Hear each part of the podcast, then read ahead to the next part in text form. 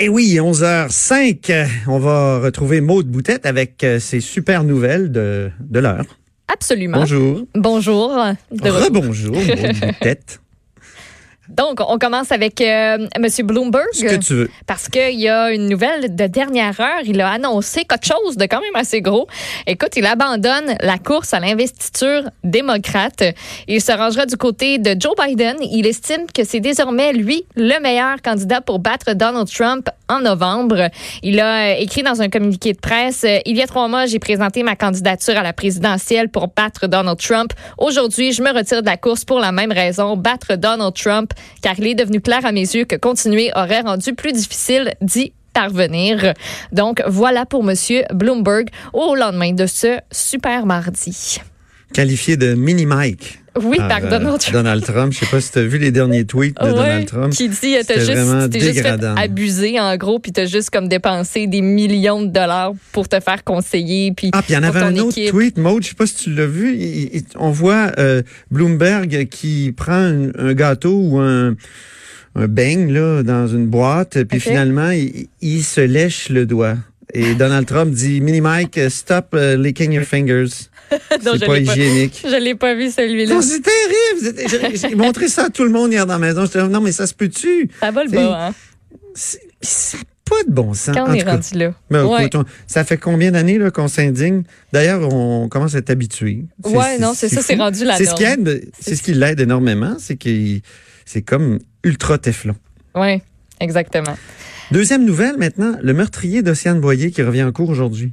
Exactement, François Sénécal, un homme de 51 ans qui est accusé du meurtre justement d'Océane Boyer. Il est au palais de justice de Saint-Jérôme et de ce que j'ai pu voir, là, la cour euh, est, euh, est pas mal pleine, là, autant des, des journalistes. Et si c'est pas des journalistes, ben, ce sont des membres de la famille d'Océane Boyer qui sont tous présents.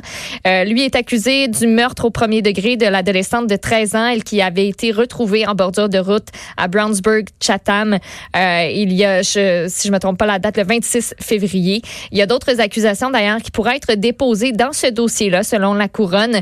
Il y a les résultats de plusieurs expertises qui sont toujours en attente, dont celle de l'ADN qui pourrait permettre de déterminer si Océane Boyer a été agressée sexuellement avant d'être tuée. Selon les informations obtenues par Radio-Canada, il entretenait, lui, une relation avec la jeune fille au cours des mois qui ont précédé euh, le meurtre. Donc ça, ça reste euh, évidemment à confirmer. François Sénécal, c'était un homme très proche de la famille, même qu'Océane l'appelait mon oncle François. Donc c'est vous dire. Ah oui. Euh, lui était dans l'entourage depuis une vingtaine d'années.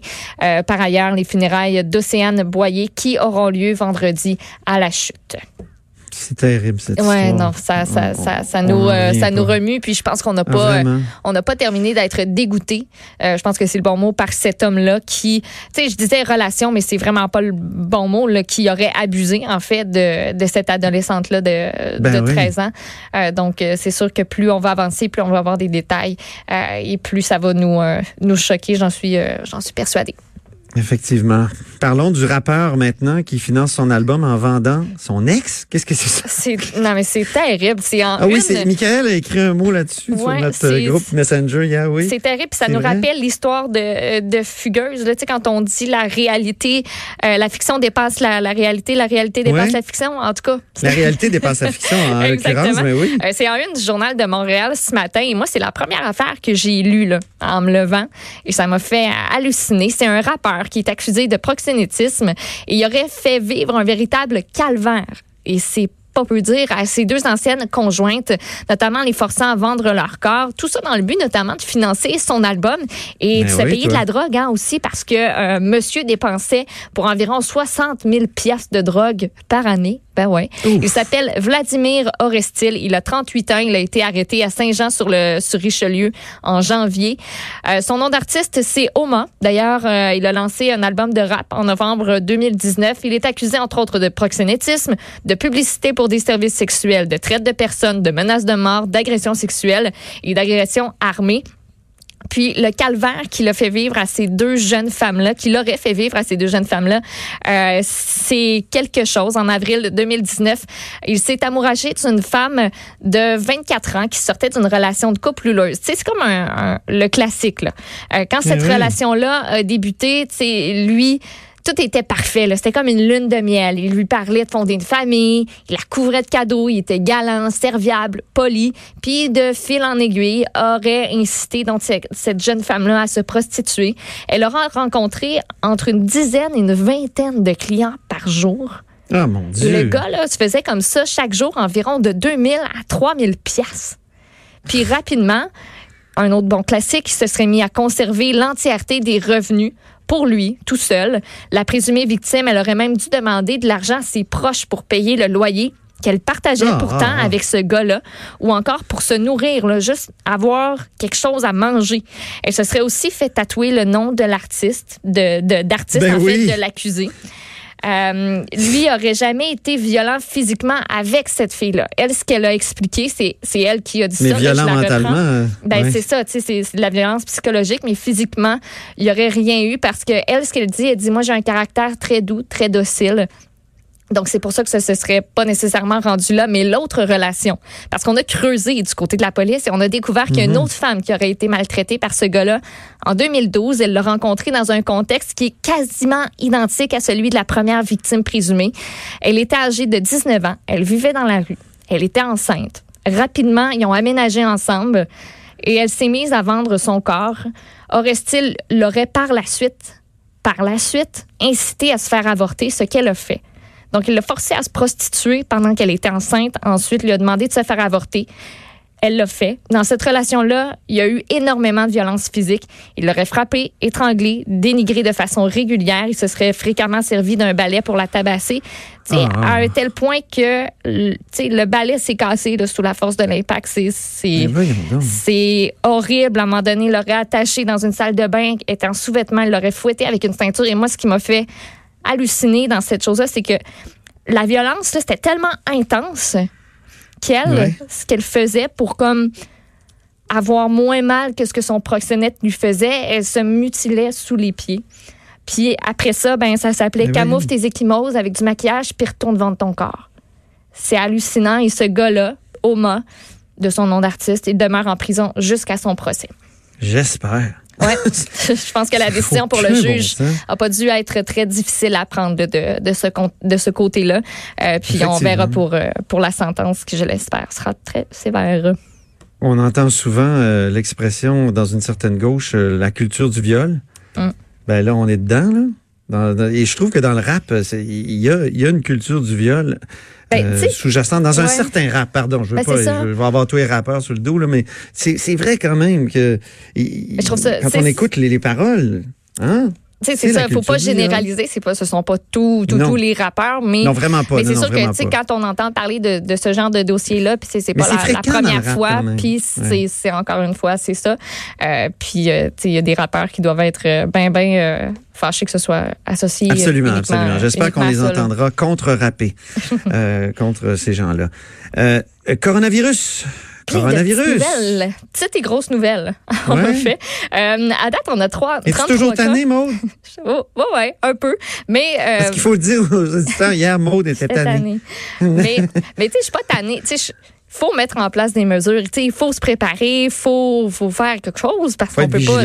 C'est quand même quelque chose qui est assez exceptionnel. Puis il faut être vigilant, tu l'as dit, puis il faut prendre des mesures parce que oui, il y a des gens qui meurent de ce, de ce virus-là. Puis il faut pas prendre ça à la légère. Mais quand je lis certaines nouvelles, dont une dont je vais vous parler, ça, ça, ça me tente. Ça me tente un peu. Euh, je vais commencer par contre avec euh, le comité qui a été créé euh, par Justin Trudeau, qui a annoncé ça aujourd'hui. C'est un, un, nouveau comité du cabinet sur le COVID-19. La première mmh. rencontre va avoir lieu aujourd'hui. C'est un comité qui va se pencher sur la gestion de la crise, autant du point de vue de la santé publique que celui des impacts économiques. Par exemple, il y a Mélanie Joly qui est sur ce comité-là. Euh, on pouvait lire ce matin d'ailleurs un article, c'est quand même préoccupant pour ce qui est du tourisme. on vit beaucoup de on vit beaucoup de ça, mais euh, c'est une partie importante de notre économie. Donc, c'est le genre de questions qu'on pourrait aborder dans ce comité-là. On veut prévenir, se préparer à toute éventualité, puis suivre de près aussi les meilleures pratiques qui sont mises en œuvre un petit peu partout dans le monde. On veut s'assurer aussi qu'on communique bien entre les provinces. On a huit ministres qui sont à bord, entre autres Christian Freeland, qui en est la présidente, Jean-Yves Duclos est vice-président, euh, puis il y en a une couple d'autres. Évidemment, la ministre de la Santé fait partie du lot. Ne vous mm-hmm. Inquiétez pas. Et aussi, sachez que si vous avez des questions, il y a un site internet canada.ca baroblique le coronavirus. C'est en ligne. Et vous ah pouvez aussi composer un nouveau numéro sans ah, c'est là que tu as appelé? J'ai appelé là un matin. Je me suis dit, ah un nouveau numéro sans frais pour avoir des renseignements à jour, des réponses à nos questions concernant le COVID-19. Donc, j'ai appelé au 1-833-784-4397. Puis, je sais pas, c'était comme un peu absurde. Je, je comprenais pas trop ce qui se passait. Puis il y a une affaire qui était. Non, j'ai pas d'extrait parce que j'ai appelé directement de mon cellulaire sur le fly. Euh, l'affaire weird qu'on mentionne au début, c'est que. C'est où ça sur le fly? C'est quelle rue? sur le fly, c'est à Montréal, bien populaire, bien passant. Excusez-moi, c'est mon oncle 101 qui, qui est, toujours à l'affût. Oui, voilà, toujours prêt pour une, une bonne blague. Excusez-moi, je suis désolée.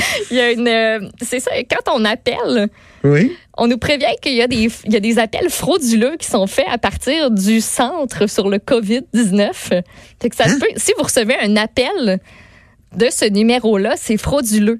Mais j'ai posé la question, c'est une madame après ça qui m'a répondu, puis j'ai posé la question, c'est quoi la nature de l'appel? C'est quoi, on veut-tu vendre des masques à 2000 pièces On veut-tu avoir mes informations personnelles? Qu'est-ce qu'on veut? Euh, Elle n'a pas mm-hmm. été capable de me répondre. Je lui ai demandé, euh, j'aimerais ça savoir, moi, il y a combien de, de cas de coronavirus confirmés au Québec? Elle était là, ben, tu sais, il y en a comme 33 au Canada. Elle dit, vous, vous êtes au Québec? J'ai dit, oui, je suis au Québec. Elle dit, ben, il y en a 33 au Canada. Je suis comme, oui, mais il y en a combien au Québec?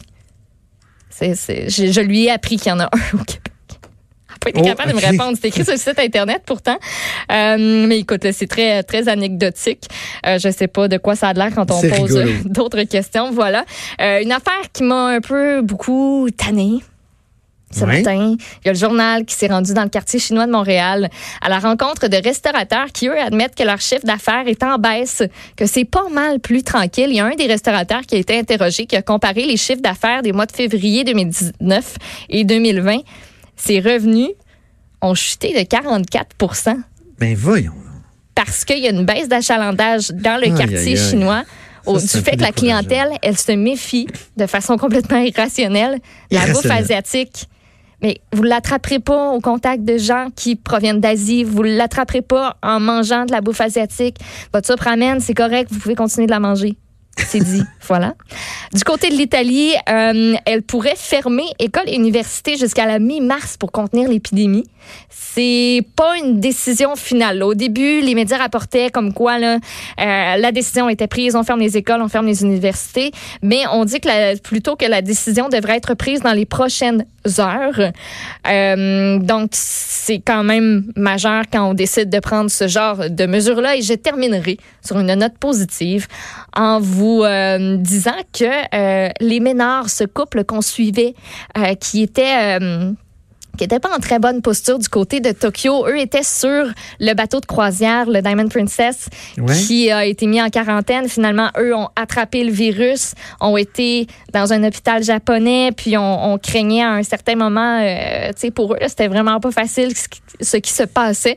Finalement, ils sont revenus au Canada, ont atterri hier, ah, sont avec leurs proches. C'est tout un soulagement. Puis en plus, aujourd'hui, c'est la fête d'une de leurs filles, Chantal Ménard, mais quel beau cadeau de fête. Absolument. Alors, ça enfin, euh, on l'a beaucoup entendu, Chantal Ménard. Euh, ouais. D'ailleurs, puis. Euh, la saga est terminée et tant mieux. Là, il nous en reste deux autres là, à, rapatrier. Mm. Manon Trudel, Julien Bergeron, donc qui eux sont toujours du côté du Japon. Julien Bergeron a toujours le coronavirus. Manon Trudel, elle, a été testée négativement deux fois. Elle est sortie de l'hôpital. Elle a pu voir son homme aussi. Euh, donc, on, suit euh, son retour assurément là, dans les prochaines. Euh, J'espère le plus rapidement possible. Oui, voilà. Donc, c'est pas mal. du coronavirus. Donc, c'est pas mal tout pour mes nouvelles. C'est pas vrai. Il t'en reste une, mais, on, en parle tantôt. on, va se la garder parce que j'ai un extrait de chanson après, ah là, hein? après euh, vers 11h45. OK, parfait. J'ai un extrait de, de chanson. J'aime ça, moi, les, chansons. OK. On fait une petite pause, puis après ça, c'est le justement, on parle chanson musique avec Stéphane Plante. C'est la chronique disque dur.